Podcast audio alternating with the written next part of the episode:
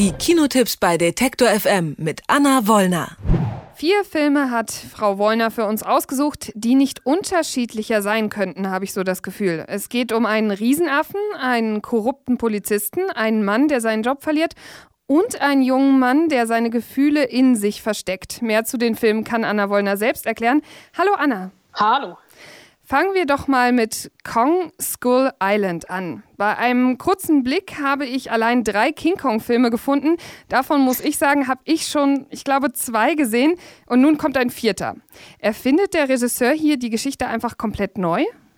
Ja, es ist also King Kong ist ja tatsächlich, wenn man mal die Filmgeschichte zurückschaut, wahrscheinlich irgendwie eins der meist erzählten Riesenaffen-Geschichten. Ich glaube, in den 30ern gab es den ersten King Kong-Film King Kong und die weiße Frau. Hier wird jetzt die Geschichte von Skull Island erzählt, also mehr oder weniger die Urschleim-King Kong-Geschichte. Und es ist natürlich auch so, dass sich im Laufe der Zeit die Visual Effects verändert haben.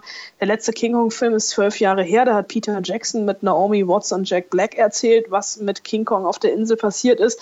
Und hier haben wir jetzt tatsächlich den größten King Kong, den wir je hatten, zumindest was die Effekte angeht. Und der ganze Film hat ein bisschen so eine Stimmung wie von Apocalypse Now trifft auf Jurassic Park oder Jurassic World, weil schon in den ersten ja, Minuten auf dieser Insel, auf der der Film spielt, eine Insel im Südpazifik, die von einer Forschungsgruppe angesteuert wird. Diese Insel liegt um ein Gewitter herum. Die Satellitenbilder im Jahr 1973 können nicht so richtig deuten, was da passiert. Und nun soll herausgefunden werden, ob diese Insel im Ausklang des Vietnamkriegs irgendwie von Bedeutung ist, ob die Amerikaner sich dafür stark machen sollen, diese Insel zu annektieren. Zusammen mit dem Militär landet dort eben diese Forschungsgruppe und die fliegen mit Hubschraubern durch dieses Gewitter und über diese Insel. Und das hat schon sehr, sehr viel von Apocalypse Now. Es fehlt eigentlich nur noch die passende Musik dazu. Und irgendwann ist dann King Kong da, und wehrt sich, schlägt wild um sich und holt die Hälfte dieser Hubschrauber oder fast alle Hubschrauber runter. Dann ist es so eine reine Überlebensgeschichte auf dieser Insel und es ist natürlich Mensch gegen Affe oder Mensch gegen Riesenaffe vielmehr, weil gerade das Militär hier verkörpert von einem sehr düsteren Samuel L. Jackson, also das, was er am besten kann, erstmal schießt. Also der erste Impuls ist immer, auf alles Unbekannte wird erstmal geschossen, alles Fremde ist per se böse. Wir sind hier weil wir das Ganze an uns reißen wollen. Und wenn da ein Riesenaffe oder eine Riesenspinne oder eine Riesenechse auftaucht, ist egal, wir mähen einfach alles nieder.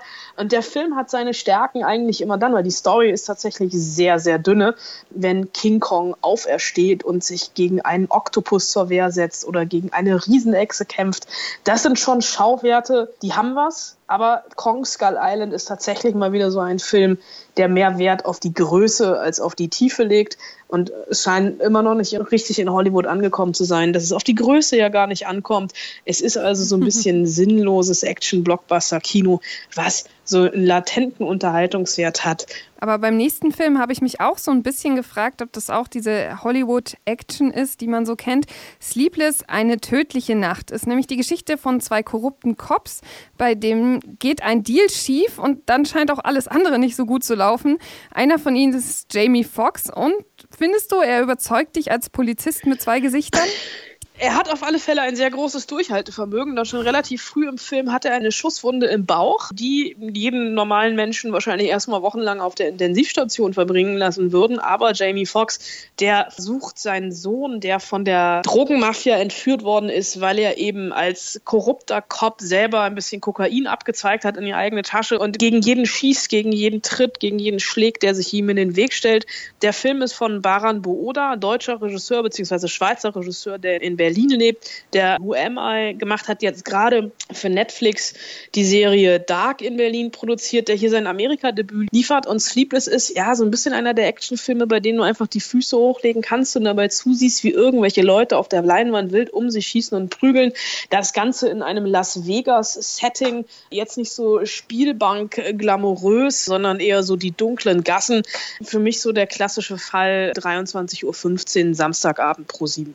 Bei deiner Beschreibung jetzt musste ich ziemlich schmunzeln und auch bei dem Titel Wilde Maus musste ich ganz schön schmunzeln, weil ich mir nichts darunter vorstellen kann. Ist der Film denn zum Schmunzeln? Ja, er ist zum Schmunzeln, was ein bisschen schade ist, weil es äh, Josef Haders Regiedebüt ist. Der Titel entlehnt der Achterbahn, die im Wiener Prater steht. Und hier passiert, was so eigentlich mehr oder weniger aus dem Leben gegriffen ist, denn ein renommierter Musikkritiker einer Wiener Zeitung wird entlassen und versucht sich zu rächen. Er selbst sieht sich als Genie, wird ausgetauscht durch zwei jüngere, billigere Schreibkräfte. Und äh, Rache nehmen will er vor allem an seinem ehemaligen Chef, gespielt von Jörg Hartmann. Und irgendwann begegnet er im Prater einem Mann, der eben diese wilde Maus renovieren und als Fahrgeschäft in Betrieb nehmen möchte. Josef Hader spielt hier auch selbst die Hauptrolle, also hat sich selber inszeniert. Er ist für mich nicht konsequent genug. Es hätte ein bisschen mehr Tarantino-hafter sein können, weil es eigentlich eine Irrfahrt ist. Aber um in dieser Achterbahn-Metaphorik zu bleiben, die wilde Maus als Film verliert nach einer halben Stunde relativ viel an Fahrt, was dem Film jetzt nicht unbedingt gut tut, hatte seine Weltpremiere auf der Berlinale, ist wahrscheinlich wirklich wirklich tatsächlich was für große Josef Hader-Fans. Ich war doch am Ende ein ganz kleines bisschen enttäuscht. Bislang haben wir ja eher von gemischten Gefühlen von dir gehört. Aber ein Film, den hast du uns letzte Woche schon angekündigt, deswegen das Beste zum Schluss, nämlich Moonlight. Der kommt endlich in die Kinos. Und ist der Oscar-prämierte Film denn wirklich ein Oscar wert oder bist du ein wenig traurig, dass es nicht doch La La Land geworden ist? Nein, überhaupt nicht. Für La La Land hätte ich mich auch gefreut, aber für Moonlight habe ich mich doch einfach doppelt gefreut. Und es ist in diesem ganzen Oscar-Chaos auch so ein bisschen untergegangen, dass das ja ein historischer Sieg ist für einen LGBTQ-Film äh, mit einem komplett schwarzen Cast. Es gibt kein einziges weißes Gesicht in diesem Film und wer war für mich vorher schon der Oscar-Gewinner des Herzens, denn seit seiner Weltpremiere beim Telluride Film Festival und ein paar Tage später beim Toronto Film Festival, wo ich ihn dann auch gesehen habe, sitzt der Film tief und fest in meinem Herzen drin. Ich habe ihn mit mittlerweile dreimal gesehen. Es ist tatsächlich so ein Film, der einen nicht mehr loslässt, weil Barry Jenkins hier zusammen mit seinem Drehbuchautor und McCraney eine Geschichte erzählt, die wir so noch nie gesehen haben. Also nicht nur die Geschichte an sich, sondern auch wie er es erzählt. Der Film ist aufgeteilt in drei Kapitel, Little, Chiron und Black und erzählt ein bisschen von der Mannwerdung eines Jungen, der in einem Vorort von Miami groß wird. Die Mutter ist drogenabhängig, der hat von vornherein eigentlich keine Chance. Er wird im ersten Kapitel, das Little heißt, von seinen Freunden gemobbt, weil er kleiner ist, ein ganz ganz kleiner, zierlicher, schmächtiger Junge. Er wird als Faggot beschimpft, als Schwuchtel. Und er weiß überhaupt nichts mit diesem Wort anzufangen. Er, also er bekommt seine sexuelle Identität aufgedrückt, bevor er überhaupt seine eigene Sexualität entdeckt hat. Er wird aber beschützt von einem kubanischen Einwanderer, von Juan, der Drogendealer ist und natürlich so ein bisschen diese Gangster-Attitüde hat, aber auch etwas absolut Väterliches. Und im zweiten Kapitel droht er dann ins kriminelle Milieu abzurutschen verliebt sich das erste Mal in einen Mann. Es gibt so Andeutungen, Austausch von Zärtlichkeiten. Und dann im dritten Kapitel äh, als Black taucht er als Klischee-Gangster wieder auf. So richtig mit Goldgrill und fetter Karre. Aber hier spielt Jenkins einfach mit unseren Erwartungen. Es ist eine ganz beiläufig, ganz poetische Geschichte von Homosexualität im afroamerikanischen Milieu. Jedes Kapitel hat dazu noch eine andere Stimmung, eine andere Farbgebung. Es ist wirklich ein ganz melancholisches Coming-of-Age-Drama über einen Jungen auf der Suche Suche nach seiner Identität.